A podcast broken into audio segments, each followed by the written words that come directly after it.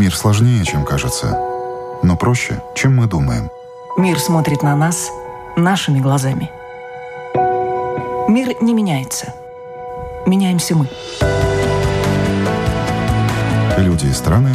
Специальная проекция Латвийского радио 4 «Портрет времени».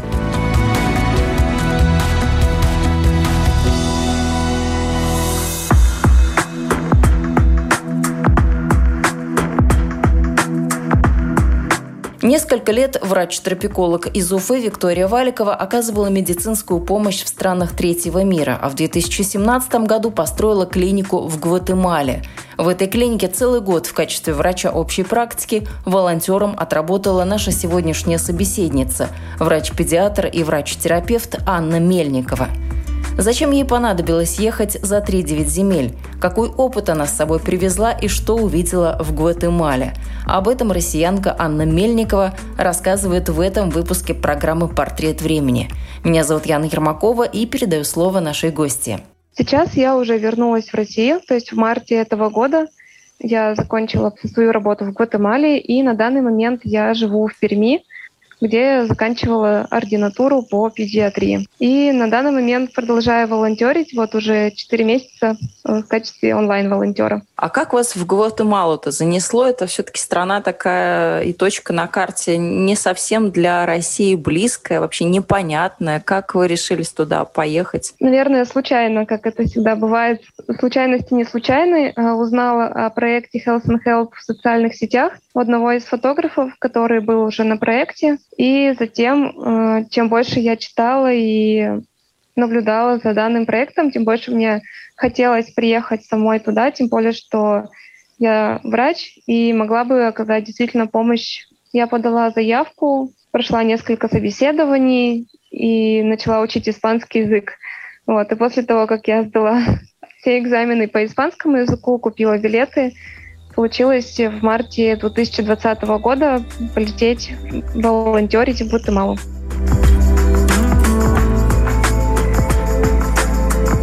Пару слов тут нужно сказать и о самой организации Health and Help. Это международная благотворительная команда медиков и единомышленников, которые занимаются вопросами лечения людей в местах, где трудно или невозможно получить базовую медицинскую помощь. В рамках проекта Health and Help строятся клиники, в которые может прийти человек любой национальности, вероисповедания или любого достатка. И даже если у пациента нет денег заплатить за лечение, он получит всю необходимую медицинскую помощь бесплатно. На сегодняшний день по такому принципу работает клиника в Гватемале. Клиника оказывает медицинскую помощь в высокогорных деревнях с населением более 25 тысяч человек каждый день без перерывов и выходных. Там происходит не только лечение, но также проводятся общеобразовательные просветительские лекции и много говорится о профилактике. Еще один медицинский проект реализован в Никарагуа. Там пациенты получают помощь в деревнях, отрезанных от цивилизации. Также проходит лечение, в экстренных случаях транспортировка пациентов, консультации детей и взрослых, обследование беременных и курирование людей с хроническими заболеваниями. Анна Мельникова рассказала, что деньги на строительство и работу клиник собирают в прямом смысле слова с миру по нитке. Пять лет организация функционирует, и строительство клиник и настоящее их функционирование, и вся работа ведется за счет средств волонтеров, людей, которые неравнодушны, то есть и деньги жертвуют ежемесячно, и в то же время приезжают на проекты в качестве врачей, в качестве фотографов. То есть у нас есть несколько должностей, вакансий, на которые подаются волонтеры. Насколько можно было вдохновиться так проектом, чтобы вы туда прям вот сорвались и полетели? Что вас там привлекло в этой идее? Ну, меня вдохновило то, что гуманистические цели преследуют, то есть медицина как должна быть доступна каждому, и клиники на самом деле построены в таких районах удаленных, где у людей э, нет доступа даже к базовой медицинской помощи. То есть многие из наших пациентов, которые к нам обращались, они порой вообще в первый раз в жизни видели врача и то есть, получали какую-то медицинскую, скажем так, услугу. Это вдохновляет, поэтому я и поехала. А врачей там как встречают? Насторожно, потому что, наверное, это те регионы, я допускаю, когда люди привыкают уже к какой-то традиционной медицине, вот травки какие-то, а когда приходит врач, там, не знаю, с инструментами, со шприцом, вот как они вас воспринимали? Первое время действительно был процесс налаживания общения с местным обществом, местной коммуной, потому что, ну и до сих пор в Гватемале достаточно распространена именно народная медицина, шаманство, то есть вера в потусторонние силы. Сейчас же уже благодаря тому, что клиники не первый год работают, и на протяжении всего этого времени, даже в пандемию, продолжали принимать пациентов, оказывать медицинскую помощь, поэтому у людей сформировалось доверие, и к нам обращались люди не только из нашей деревни, в которой непосредственно находится клиника, но и приезжали из других вообще регионов Гватемалы. И я даже знаю из истории волонтеров, что к нам приезжали пациенты из Мексики, ну, то есть с соседней страны. То есть были такие случаи. Вот. Э, поэтому я думаю, что временем и действиями уже у клиник есть определенное доверие у населения, ну и качество тоже медицинских услуг. То есть люди видят результат, когда их родственникам им самим становится лучше на фоне приема препаратов, когда там поставлен диагноз, уже знаешь, как лечить, знаешь, как соблюдать образ жизни. Ну, то есть доверие формируется на, на этом фоне, когда есть какой-то положительный результат. Вот. А так тоже неоднократно слышала историю, как девочкам Карине Башаровой и Вики Валиковой, которые как раз-таки были основательницами данного проекта. В тот момент, когда они собирались и выбирали место для клиники в Гватемале, они обращались за помощью к местному шаману для того, чтобы он, скажем так, благословил э, стройку и работу данной клиники. Поэтому всегда стараемся договариваться с местным обществом, то есть местной администрацией, государством, для того, чтобы действительно все было наглядно и понятно. Ну вот тоже хотели связаться с э, Викторией Валиковой, которая действительно, как вы сказали, родоначальница этого проекта, одна из, но у нее прекрасное время сейчас, время материнства, и абсолютно не до интервью. Я думаю, что, может быть, попозже мы как-то с ней тоже пообщаемся, но очень интересно, как этот проект действительно начинался, как он развивается уже сейчас. Это, мне кажется, очень большое дело, которое вы все вместе делаете. А что из себя эта клиника представляет? Вот в нашем понимании клиника — это такой вот монументальное здание, там какая-то аппаратура такая очень серьезная, дорогостоящая стоит. В Гватемале клиника, это как? Ну, в Гватемале тоже, можно сказать, достаточно монументальная клиника, потому что она уже выдержала несколько землетрясений местных, поэтому качественно построенное здание, да. Но если серьезно, то клиника — это здание, которое разделено на две части, получается, в одной из которых ведется прием пациентов, то есть это три кабинета медицинских и одна, получается, комната для пациентов, если необходимо, допустим, оставить под наблюдение, то есть э, какую-то динамику отследить у заболевания. То есть тоже есть такой кабинет. Плюс туалет душ для пациентов — это, получается, медицинская часть. Другая половина здания — это часть для волонтеров, где непосредственно живут люди, приезжающие на проект. То есть есть три жилых комнаты — есть столовая, есть кухня, где готовится пища. То есть, в принципе, условия для жизни в клинике достаточно комфортные. То есть есть где помыться, приготовить еду, стиральная машинка даже. И теперь в Гватемале еще и Wi-Fi даже появился. Поэтому постепенно техника добралась до, до клиники, то есть в нашу деревню. А вот, что касается медицинской так... помощи, то какая медицинская помощь там предоставляется? Это какие болезни, инфекции, есть ли там хирургия? Мы вели прием по типу как амбулатории. Ну, то есть мы не имеем права, в принципе, проводить никаких полостных операций, то есть больших, которые под наркозом, каких-то высокотехнологичных исследований, то есть МРТ, КТ, рентген, то есть все вот это по типу амбулаторного приема. То есть к нам приходили пациенты, мы их опрашивали, то есть собирали анамнез жизни. Это когда пациент рассказывает, то есть когда он заболел, когда он почувствовал себя плохо, какие препараты пробовал принимать, помогли они ему или нет. Потом делали обследование, то есть измеряли давление, глюкозу крови, могли сделать общий анализ мочи, могли сделать тест на беременность, э, гемоглобин. То есть есть минимальный набор лабораторных анализов. И также в нашей клинике в Гватемале есть аппарат ультразвука и электрокардиограмму, то есть электрокардиограф. Тоже можно было сделать в случае, если подозревали какую-то патологию именно связанную с этим. Делали также мелкие хирургические операции, если вросший ноготь или маленькая липома. Также принимали беременных женщин как наблюдение, то есть смотрели, восстанавливали срок беременности, принципе подтверждали наличие беременности. И профилактически тоже осматривали детей, то есть измеряли рост, вес, а, смотрели их недостаток, если есть массы, давали какие-то витамины, например, рекомендации по питанию, то есть по гигиене, проводили профилактические беседы с нашими пациентами.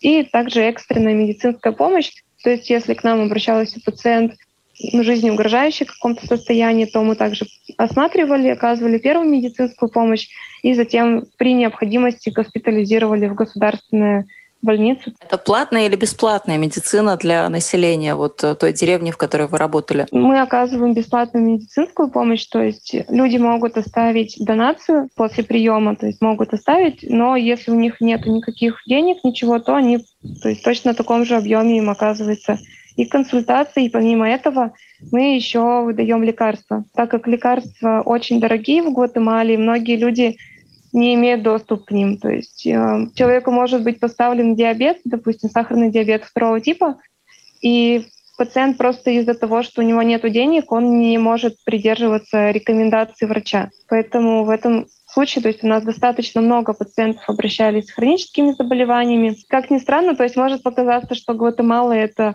какие-то редкие тропические заболевания, то есть что-то, что вряд ли встретишь в России. По факту большая часть людей, которые к нам обращались, это либо болезни сердечно-сосудистой системы, то есть гипертоническая болезнь, либо это эндокринология, то есть это сахарный диабет второго типа, либо это болезни мышечного, то есть опорно-двигательного аппарата, потому что очень много людей работают в сельском хозяйстве, и из-за большой физической нагрузки у них часто боли мышечные, то есть тоже обращались. Поэтому, да, были диареи, ну и были подозрения на какие-то инфекции, но в целом это меньше процента в отношении других каких-то болезней. Но вы работали в конкретной одной деревне, одной местности, но понятно, что на всю Гватемалу таких клиник, э, но их немного, объективно. Вообще, какой э, уровень медицины вы увидели там в Гватемале? Насколько эта страна, ну, как-то так приближена к современным медицинским технологиям и в какой части ей еще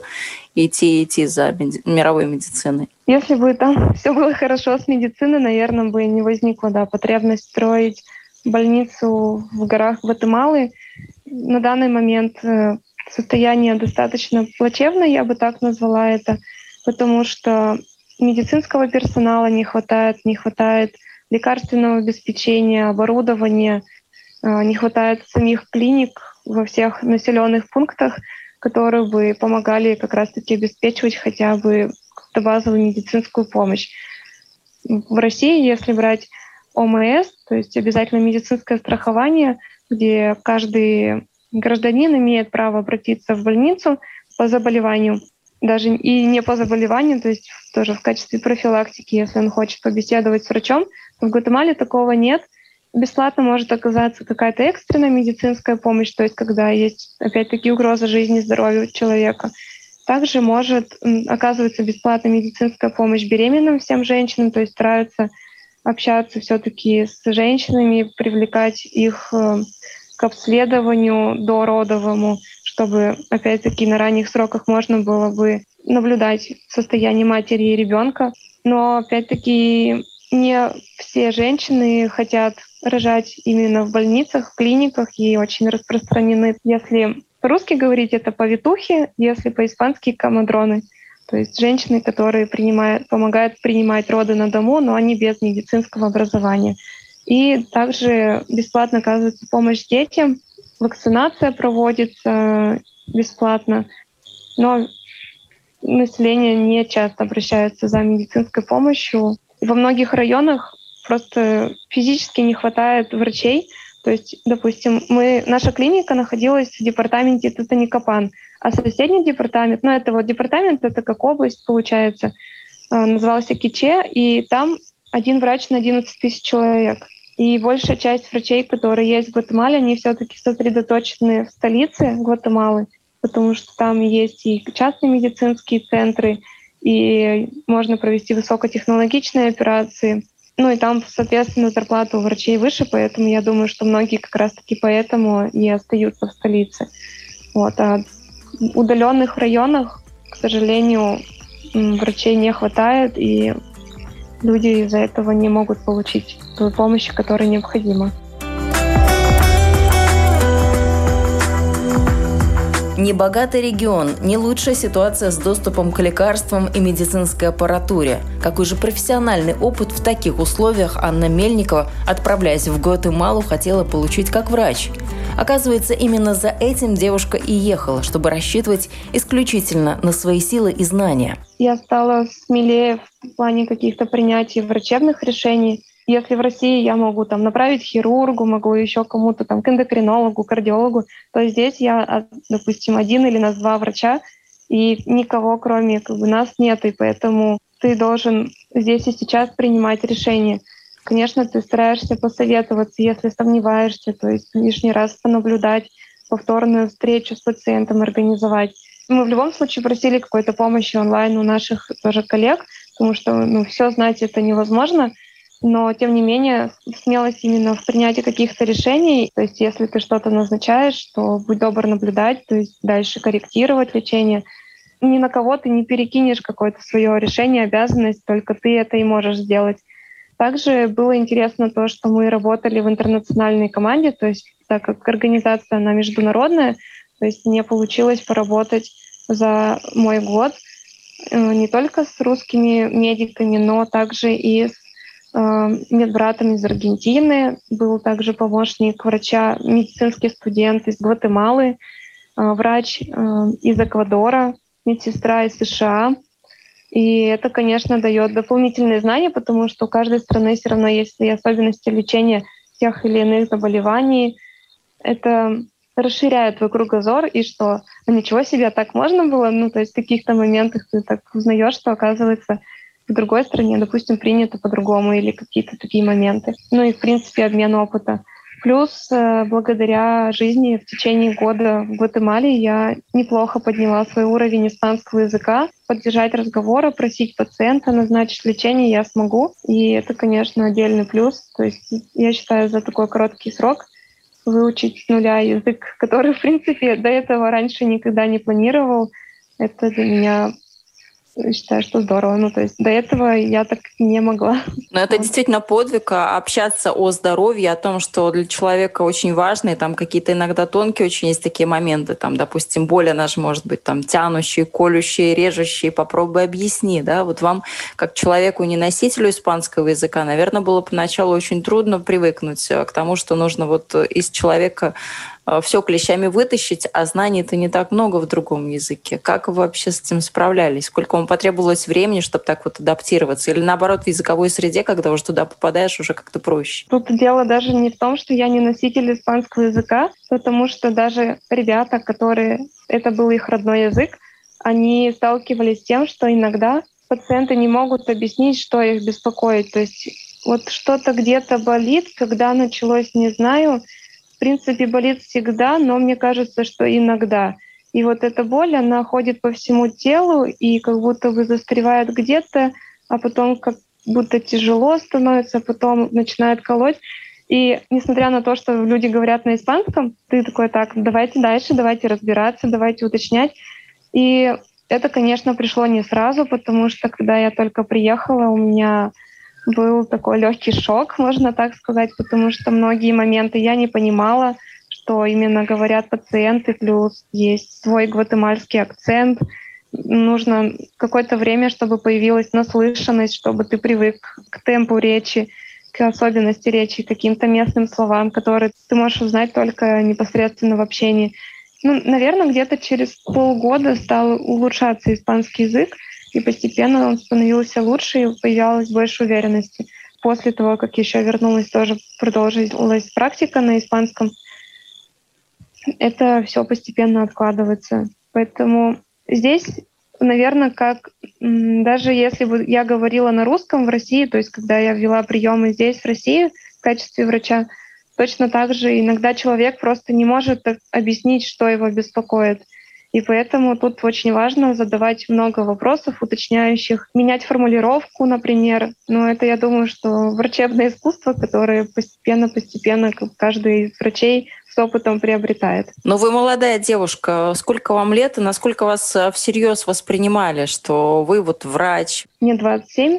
Я просто к тому, что выглядите вы ну, от силы на 18, поэтому очень трудно доверять такому молодому специалисту. Всегда же есть эта проблема, что у специалиста должна быть большая практика, вот он должен уже быть в таком серьезном возрасте, вот тогда точно можно доверять. А молодой, ну чему он там учился, как он там учился? Ну есть такие стереотипы, от них никуда не уйти, наверное, это везде в Гватемале тоже. Ну, на самом деле в Гватемале очень мало видели именно нас, как полностью там лицо, еще что-то, потому что большую часть времени мы работали э, в карантине. Мы использовали защитные костюмы, маски, то есть у нас было только вот получается глаза и все, то есть в перчатках, в костюмах, в масках, в халатах, и поэтому пациент особо не мог понять, сколько мне лет.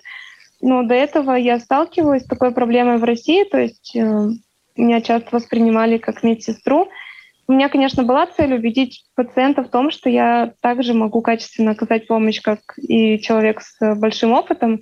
Поэтому я просто предлагала ему побеседовать, и в процессе он мог уже сформировать обо мне мнение и принять решение, хочет ли он там дальше продолжить лечение. И, как правило, то есть человек, общаясь и видя, что я действительно задаю вопросы по делу, что я грамотно комментирую то, что я услышала, увидела во время осмотра, комментирую, как принимать препараты, какие анализы нужны, для чего они нужны. Он понимает, что да, как бы возраст это не так важно, и у многих действительно менялось даже мнение в отношении молодых специалистов. Наоборот, возникала ассоциация с тем, что раз ты молодой, у тебя много энергии, ты готов учиться, ты постоянно развиваешься, ты пользуешься современными методами. Но в Гватемале не было таких проблем, потому что большинство наших волонтеров, они молодые ребята, то есть где-то 25-35. Это большинство. Хотя, конечно, бывает, кто постарше приезжал. Я думаю, что пациенты уже привыкли, что достаточно молодые. Ну и тем более, что по лицу очень сложно судить, сколько тебе лет. А вот в Гватемалу вы приехали, вы ее как себе представляли дома, на родине, и когда приехали, насколько ваши представления как-то разошлись с той картинкой, которую вы увидели? Мне очень часто задают, наверное, этот вопрос, но на самом деле у меня не было такого шока, наверное, или несоответствия какой-то картинки. Вообще, до того, как поехать на проект и принять решение ехать, я даже не знала, где находится Гватемала. То есть, когда я узнала о проекте, я там пошла погуглила, посмотрела, где эта страна, что это за страна, посмотрела там некоторые выпуски на Ютубе про эту страну. Вот. И так как у меня до этого был достаточно большой опыт путешествий, то есть я побывала около 20 стран до приезда э, на проект, поэтому я видела тоже разные разные страны, разных людей, разные культуры. И постепенно-постепенно происходило узнавание страны. Большого шока не испытала, но было интересно в процессе узнавать. То есть то, что многие, ну, большинство женщин именно в деревнях и в небольших городах, они используют традиционную одежду до сих пор. То есть это как если бы у нас ходили в сарафанах, в кокошники, например. То есть необычно это для меня было, что люди чтят традиции и даже в 21 веке продолжают носить традиционные костюмы. Впечатление производит красиво, все ярко, да, солнечная страна, яркие наряды. Да, ну, действительно, впечатление производит очень яркое. Костюмы они сами себе шьют, то есть ткут даже полностью изготавливают и юбку, и вышивают свою блузу. Очень красивые пояса используют для того, чтобы подхватить юбку. Это очень интересно, что каждый тоже национальный костюм, он имеет свой цвет, и в зависимости от того, какой регион, ну, то есть можно определить по цвету, из какого, допустим, региона женщина. Конечно, сейчас э, это немножко уходит на задний план, потому что появляется фабричное производство, и там, видимо, цвет все равно меняется, но тем не менее есть еще такая как э, градация по регионам. Ну и форме, допустим, юбки тоже очень интересно. Это как история костюма такого. Что с негативной стороны, наверное, поразило, это большое количество мусора на улицах, вдоль дорог. То есть такая красивая страна, где такая богатая природа, то есть там 37 вулканов, из которых, по-моему, около четырех действующие вулканы. Там есть пещеры, там есть джунгли, там есть пирамиды Майя, есть океан, Тихий океан, есть Карибское море. Ну, то есть огромное разнообразие природы. И когда едешь вдоль дорог или приезжаешь в город, очень расстраивает количество мусора. Но я думаю, что это процесс как раз-таки связанный с образованием. Поэтому чем дальше будет улучшаться ситуация, то, возможно, и проблема с мусором как раз-таки решится. А Карибы, э, вулканы, вот все то, о чем вы рассказывали, природа невероятная. Вы все это успели посмотреть, прочувствовать, или в вашей жизни была только работа, только волонтерство? Потому что все-таки это довольно тяжелый труд быть врачом, общаться с людьми постоянно. Это требует очень много времени. Как в вашем случае было? С марта по октябрь 2020 года мы были в карантине, и у нас не было общественного транспорта поэтому особо выехать никуда мы не могли.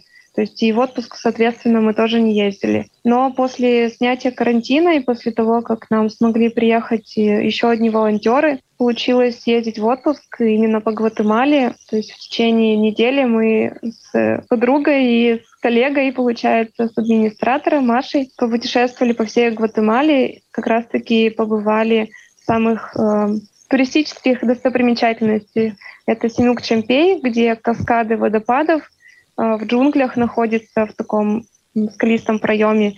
И в этих водопадах можно купаться. Там очень красивая голубая вода. Также мы ездили в Тикаль. Это древний город Майя, где гуляли в течение дня, забирались на пирамиды Майя.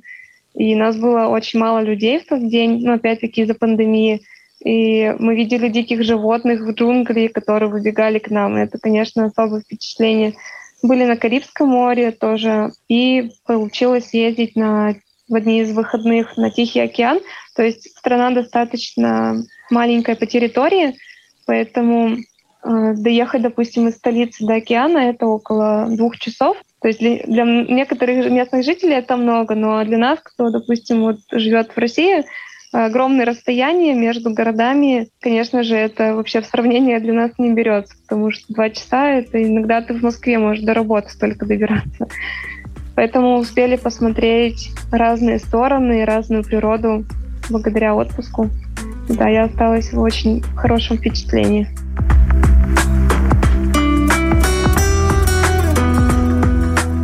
Но вы сейчас э, в Перми находитесь. Насколько у вас есть какая-то ностальгия такая по Гватемале? Или вот для вас это был просто приятный, хороший опыт? Вы поняли, как это здорово, интересно было. Но вот сейчас будем двигаться дальше. Кстати, какие планы у вас дальше? Как вы свое будущее видите? Да, у меня есть, остается ностальгия по Гватемале. Э, мне бы хотелось вернуться в Центральную Америку, в Южную Америку, посмотреть еще страны, возможно, ну, на месте поволонтерить в каких-нибудь клиниках.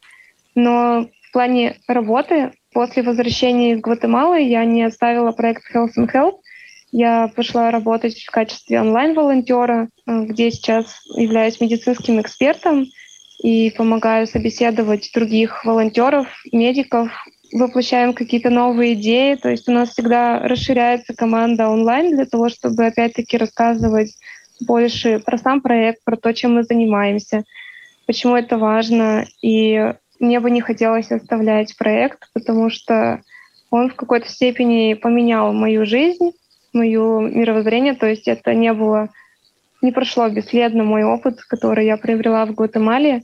И, собственно, в Россию я вернулась для того, чтобы закончить ординатуру по педиатрии, которую я ранее начала до проекта и затем нужно было брать академический отпуск. И вот я вышла из академического сейчас уже вот неделю назад сдала последний экзамен э, в процессе получения уже последних сертификатов.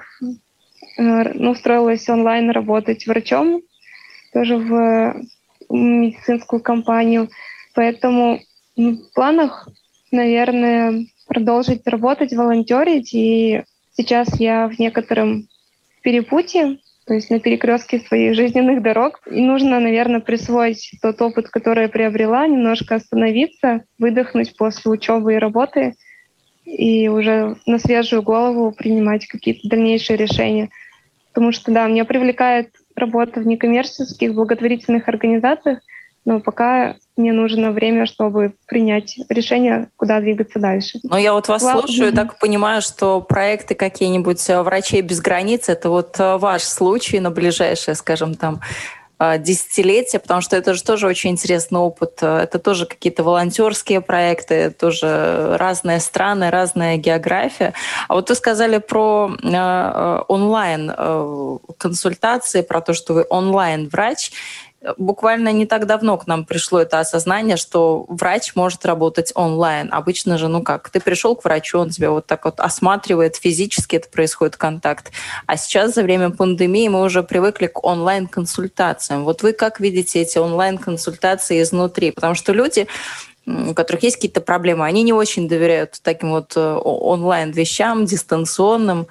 Насколько вообще вам сложно или просто понять что-то по человеку, который находится от вас далеко, вообще по ту сторону экрана? Хотелось бы сказать, что на самом деле онлайн-консультации они не могут решить всех проблем. То есть э, в некоторых ситуациях сто процентов нужно именно очный осмотр пациента, потому что ты можешь только что-то предположить в общении с человеком, допустим, дать какие-то направления, но порой именно физический осмотр нужен для того, чтобы поставить какой-то окончательный диагноз и принять решение.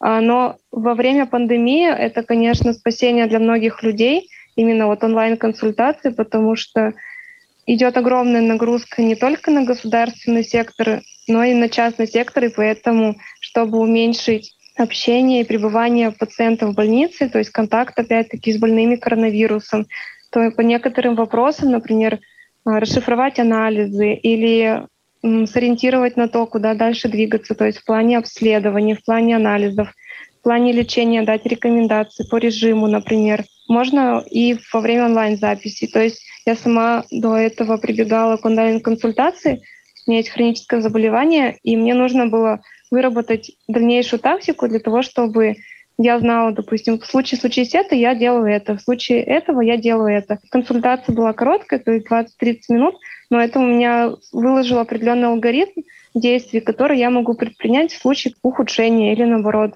как контролировать это заболевание. Да, понятное дело, что именно физикальный осмотр, то есть послушать человека, пощуп, ну как по-медицински ну, пощупать, да, в прямом да, смысле пощупать. слова, да. Просто по-медицински есть красивое слово пальпация, но если для немедиков, то пощупать, да, потрогать живот, то есть посмотреть даже какие-то раны, образования, кожные высыпания. Вот, это необходимо очно. Это все равно не уйдет никуда. Поэтому это интересный опыт, и мне он важен в том плане, чтобы дать некую свободу себе в данный момент, потому что мне бы хотелось путешествовать мне бы хотелось, то есть не только оставаться в городе Пермь, но еще и поездить э, по России, например, или в другой стране пожить. Поэтому я таким образом себе высвобождаю свободу передвижения. Ну и плюс это, конечно же, опыт, потому что я думаю, что телемедицина, она будет развиваться. Будет грубо сказать, что за ней будущее, наверное. Но это важная часть технологии, которая наверняка со временем станет нормой нашей жизни, поэтому очень важно вовремя обучиться этому и иметь эти навыки. Но тоже есть очень разные мнения по поводу вот таких вот э, онлайн-лечений. С одной стороны, это большая ответственность э, на врача ложится, потому что, ну, не дай бог, ты что-то упустил, что-то не досмотрел, что-то не спросил, а человеку стало плохо, ну, как бы вот и все. А с другой стороны, это вот э, такой вариант «помоги себе сам», что называется, потому что все равно уже с какими-то своими проблемами человеку придется работать самому. Вот как вы сказали, есть алгоритм, и уже примерно сам сам решаешь все свои проблемы, исходя из этого. Спрошу у вас тоже, как у человека из медицины и смотрящего изнутри, вот как вам видно, поставлены ли на паузу какие-то вот такие серьезные заболевания, там, сердечные или онкологические? Ведь пандемия сразу фактически на корню отрубила все вот эти возможности пообщаться, прийти, а, здесь сейчас получить помощь, то есть какие-то операции мы видим, что они откладываются и откладываются на какое-то время для онкологических больных это тоже было непростое время, когда пришлось считаться с тем, что вот время уходит, и оно не вернется. А для них время это все-таки ну, очень такой ценный ресурс. Видите ли вы вот этот вот э, провал в медицине Или все-таки нет? Или он вот э, был на какое-то короткое время, но вот сейчас удалось все вернуть обратно и сгладить эти моменты? Сейчас еще мы находимся в разгаре пандемии, то есть количество случаев, оно... Но есть некая тенденция к уменьшению, но на данный момент обращаемость остается высокой касаемо коронавирусной инфекции. И в связи с этим, опять-таки, возрастает нагрузка на медицинский персонал — Поэтому порой какие-то плановые осмотры, профилактические осмотры, они откладываются на потом. Поэтому на данный момент я думаю, что это еще в процессе и еще нет того уровня, который был до пандемии, например, когда было регулярные там ежемесячные осмотры. Да, это есть, но все-таки сейчас акцент на то, чтобы вовремя выявить именно особо опасную инфекцию и опять-таки не допустить ее распространения. То есть это уже в контакте с эпидемиологией, то есть распределение ресурсов, где сейчас на данный момент важнее. Вот. Но опять-таки в этом случае прибегает к помощи телемедицина, потому что если, допустим, человек уже 10 лет болеет гипертонической болезнью или там тем же сахарным диабетом, у него уже есть дома и тонометр, то есть где он может измерить давление, и глюкометр, где он может померить сахар крови. Он может обратиться также к врачу онлайн, сказать, вот у меня, допустим, есть изменения, я принимаю такие-то препараты, а, вот сдал такой анализ для контроля своего состояния. Посоветуйте, как мне стоит изменить терапию, то есть чтобы дальше контролировать. И в этом случае пациенту не нужно контактировать с больными коронавирусом в больнице, сидеть в очереди, и может врач непосредственно э, дать консультацию онлайн, и пациенту будет ну, то есть оказана медицинская помощь. Все-таки врач – это не профессия, а скорее призвание, учитывая, сколько лет уходит на обучение, практику и какая, в принципе, это непростая потом работа. Еще в школе Ане нравилась биология. Девушку интересовали процессы, происходящие в организме человека. Она участвовала в олимпиадах. Так и сформировалось желание поступить в медицинский. Я поняла, что медицина — это такая сфера, которая постоянно будет развиваться, и это будет давать мне всю жизнь возможность учиться, приобретать новые знания. А я очень люблю учиться, приобретать новые знания, поэтому эта потребность будет с лихвой удовлетворяться. Ну и плюс это сфера, которая действительно помогает людям, то есть это такая благородная достаточно сфера, и мне нравится, что я причастна к, именно к врачам, Думаю, что эта любовь постепенно пришла ко мне э, именно к медицине и к тому, чем я занимаюсь. При этом я понимаю, насколько она огромная, эта сфера медицины. То есть ты еще можешь уходить в какие-то дополнительные, то есть узкие специальности и что-то еще изучать. Поэтому это тоже, опять-таки, меня мотивирует оставаться здесь. Врач-педиатр и врач-терапевт Анна Мельникова, напомню, была гостьей этого выпуска программы «Портрет времени». Целый год она отработала волонтером в клинике в Гватемале. Это время она теперь вспоминает с теплом. И тем, кто также хочет помогать другим, Анна предлагает присоединиться к проектам международной благотворительной организации Health and Help. Тем более, что сейчас там открыты вакансии также для дистанционной работы работы. Хотелось бы пожелать не бояться делать шаг навстречу такому изменению жизни, потому что это действительно качественное изменение жизни и помогает по-другому взглянуть на какие-то жизненные проблемы, свои личные, увидеть себя с необычных стороны в необычных ситуациях. И опять-таки это расширяет твой кругозор.